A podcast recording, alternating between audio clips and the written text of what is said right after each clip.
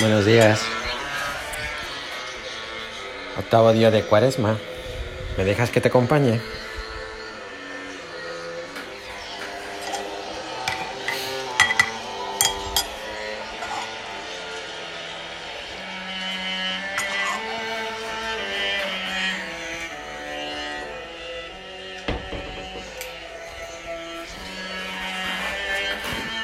Todos hemos y hacemos videollamadas, ¿verdad? Al hacerlas, casi sin conciencia de ello, nos introducimos en el pequeño mundo de esa persona. Yo solía y suelo fijarme en lo que hay detrás de ese chico o de chica con el que hablo. Y me he sorprendido al ver que detrás de la sudadera de marca, el iPhone y la riñonera de Louis Vuitton había una habitación a medio pintar, con los ladrillos al aire, el techo sin escayola y unos muebles que, que no eran muebles. Es decir, el chico o la chica me vendían algo que no era lo que realmente eran. Pobres. En nuestra vida espiritual pasa algo muy parecido, pero al revés. Vendemos pobreza cuando realmente somos ricos en el sentido más peyorativo de la palabra.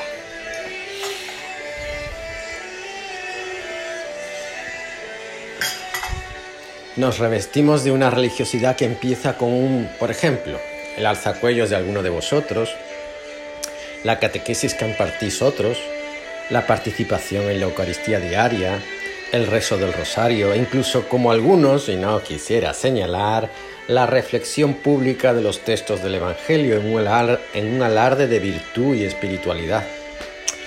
Pero es eso, solo un revestimiento.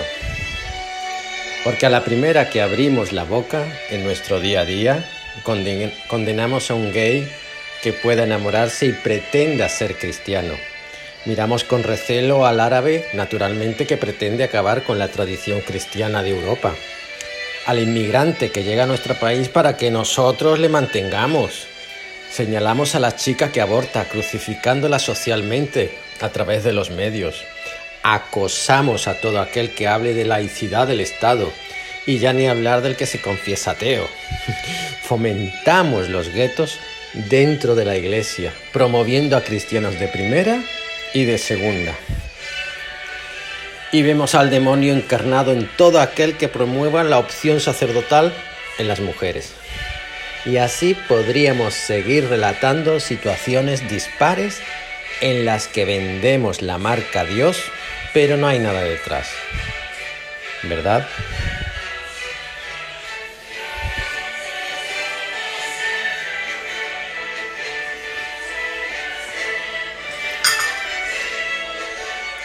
Hoy Jesús aprende que al hombre le gusta vestir, vestir bien espiritualmente, y en eso nos quedamos. Al leer hoy el Evangelio nos podríamos preguntar al revés, ¿nos estará Jesús pidiendo hoy signos a nosotros? Signos de que realmente le seguimos, creemos en Él, deseamos imitarlo. Es curioso que ayer él mismo nos alertaba, me aburrís con tanta palabrería, callaos, venía a decir. Y hoy nos pide signos, verdaderos signos de nuestro enamoramiento.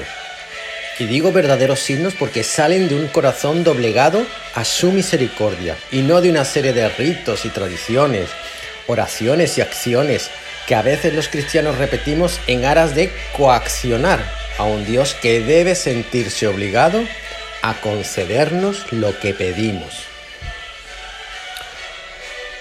Hay veces inconscientemente, muchas, que traficamos con Dios. Es una marca que vestimos y a través de ella nos vendemos, nos expresamos en un mundo siendo boca y manos de un Espíritu Santo que muy al contrario de lo que pensamos, lo tenemos maniatado y amordazado en lo más profundo de nuestro corazón.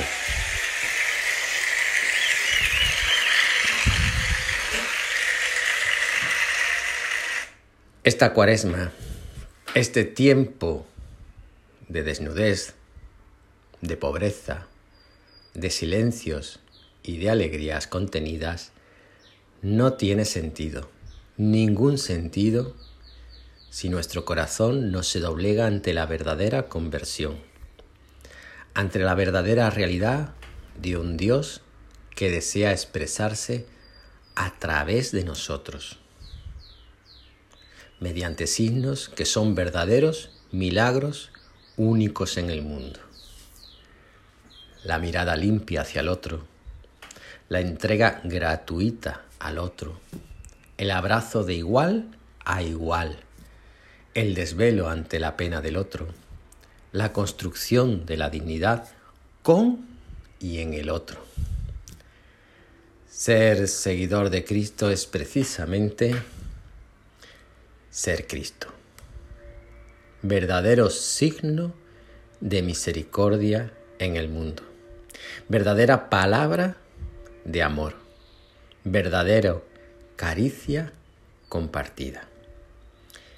Ser seguidor de Cristo es convertirse desde lo más profundo, cada día, en cada situación y tiempo en la que la vida nos coloque para sencillamente morir.